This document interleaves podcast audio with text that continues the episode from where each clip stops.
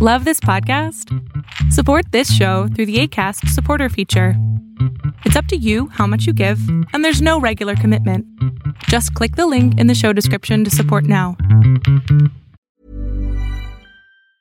Many of us have those stubborn pounds that seem impossible to lose, no matter how good we eat or how hard we work out. My solution is PlushCare. PlushCare is a leading telehealth provider with doctors who are there for you day and night to partner with you in your weight loss journey. They can prescribe FDA-approved weight loss medications like Wagovi and Zepbound for those who qualify. Plus, they accept most insurance plans. To get started, visit plushcare.com slash weight loss. That's plushcare.com slash weight loss. Spring is my favorite time to start a new workout routine. With the weather warming up, it feels easier to get into the rhythm of things. Whether you have 20 minutes or an hour for a Pilates class or outdoor guided walk, Peloton has everything you need to help you get going. Get a head start on summer with Peloton at onepeloton.com. Lo que estás a punto de ver es solamente un fragmento de mi programa Pregúntame en Zoom, un programa que hago de lunes a jueves de 7 a 8 de la noche Ciudad de México, en donde atiendo a 10 personas con sus problemas, con sus preguntas psicológicas, con sus eh, problemas a lo mejor hasta emocionales. Espero que este fragmento te guste. Si tú quieres participar, te invito a que entres a adriansalama.com para que seas de estas 10 personas. ¿Qué onda? ¿Natalia? Natalia, ya puedes hablar. Ya. Ahora. Hola, Dale. Buenas noches. Hola. Eh, ay, estoy un poco nerviosa. Um, bueno, tengo una pregunta. Bien. Eh, desde hace mucho tiempo he tenido como problemas con la comida. Mm, o sea, sí me da hambre, pero cuando ya voy a comer es como que ya no quiero. Pero A ver, no sé espera, espera, si ya espera, es un trastorno. Espera, espera, espera. Cuando vas a comer ya no Ok. quieres, ¿por qué? qué? ¿Qué pasa cuando empiezas a comer? Mm, como que me da asco. ¿Y es porque Ya. no te gusta la comida que estás comiendo? ¿Te pasa con cualquier comida? ¿O es porque la prepara alguien que te cae muy mal? No, es como cualquier comida, aunque a mí me guste. Aunque se me antoje, cuando ya la ¿Y el pruebo. asco, y el asco, el asco a qué se debe? ¿Qué, qué piensas con, con esa comida? ¿Qué piensas que, que hace que te dé asco? Mm, es que de niña me enfermaba mucho con cualquier cosa. O sea, comía algo y ya me, había- ya me enfermaba. Entonces siento que me da miedo enfermarme. Ok, ¿y crees que si entonces cada vez que comes comida piensas que te va a dar asco, vas a estar muy sana? Eh, pues no, Ok, ¿no tienes algún tipo de comida que sí puedas comer? Mm, pues o sea, sí como, pero no lo disfruto como los demás. Entonces siento que eso me afecta porque pues estoy muy delgadita. Entonces ya. Ok, ¿tú tienes miedo a engordar? Eh, no, de hecho es todo lo contrario. He tratado de subir de peso, pero pues por lo mismo no puedo y me frustra mucho.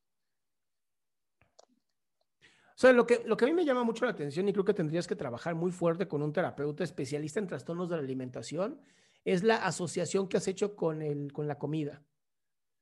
Porque algo pasó en tu pasado, algún tipo de, condicionamiento en donde asociaste la comida con algo. Esto que dices de que te enfermabas, sí, pero te tenías que estar enfermando por otra cosa, no por la comida. Y normalmente cuando tenemos algún tipo de relación nociva con la comida, tiene que ver con la relación con otras personas, sobre todo mamá, papá. Y entonces asociamos comida, nutrición, amor, ya sabes. Por eso te preguntaba si querías bajar de peso, porque normalmente el trastorno de la alimentación tiene que ver con oh, mira, mirar a la comida como tu enemigo, no como lo que me enferma, lo que me da asco. Ok, bueno, pues yo no, mm, sí quiero engordar, pero pues no No, sé, no, no, no, tampoco lo veas como engordar, eso también es terrible. No, no, no quiero que digas, ah, voy a engordar, voy a casi, una, voy a comer para ser más gorda. No, eso tampoco es ni, ni flaco ni gordo. Tenemos que quitarnos estas palabras de la mentalidad. Es estar sana. Voy a comer para estar sana. Entonces, hay algo que se llama mindful eating, que es hermoso, que es cada vez que vas a comer, es como darle muchísimo amor a esa comida, así como pensar, no sé, ves tu ensalada y piensas, wow, esta ensalada me va a nutrir, me va, me va a hacer muy bien, y te la vas comiendo y vas sintiendo el sabor, y vas tragando, y vas sintiendo. Luego la proteína, lo que sea que te comas de proteína, Decir, gracias a este animal que hoy yo puedo estar mucho mejor y comes, ¿no? Y entonces comes un poquito más. Y la idea es llevarlo a una conciencia de estar comiendo, conciencia del amor a estar comiendo, de que te estás nutriendo porque tú también te amas. Y entonces empiezas a modificar esta estructura, pero en tu caso sí prefiero que lo vayas con un terapeuta. Bueno, sí, está bien. Eh, ¿Puedo hacer otra pregunta? Sí, dale.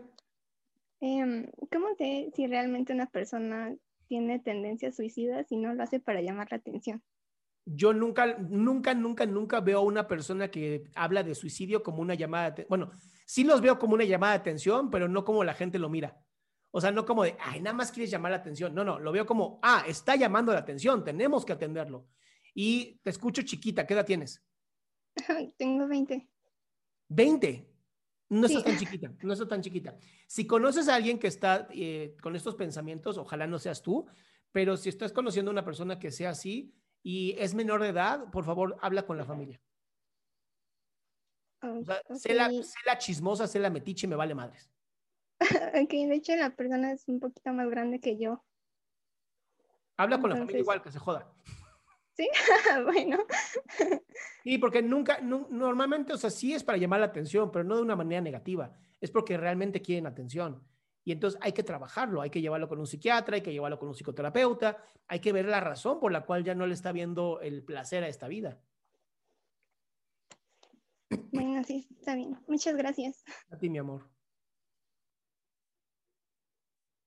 Alguna vez leí una estupidez que me encantó, que decía, algo así como, me encanta estar vivo porque en esta vida hay tacos. Algo así era, me encanta. Además hay tacos. Mm. En el cielo seguro no hay tacos. Qué gusto que te hayas quedado hasta el último. Si tú quieres participar, te recuerdo adriansaldama.com, en donde vas a tener mis redes sociales, mi YouTube, mi Spotify, todo lo que hago y además el link de Zoom para que puedas participar.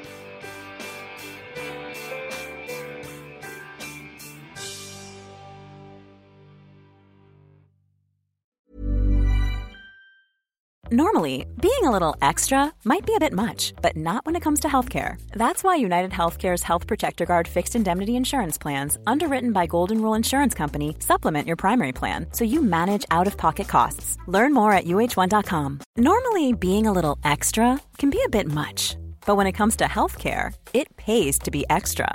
And United Healthcare makes it easy with Health Protector Guard fixed indemnity insurance plans. Underwritten by Golden Rule Insurance Company, they supplement your primary plan, helping you manage out of pocket costs without the usual requirements and restrictions like deductibles and enrollment periods. So when it comes to covering your medical bills, you can feel good about being a little extra. Visit uh1.com to find the Health Protector Guard plan for you.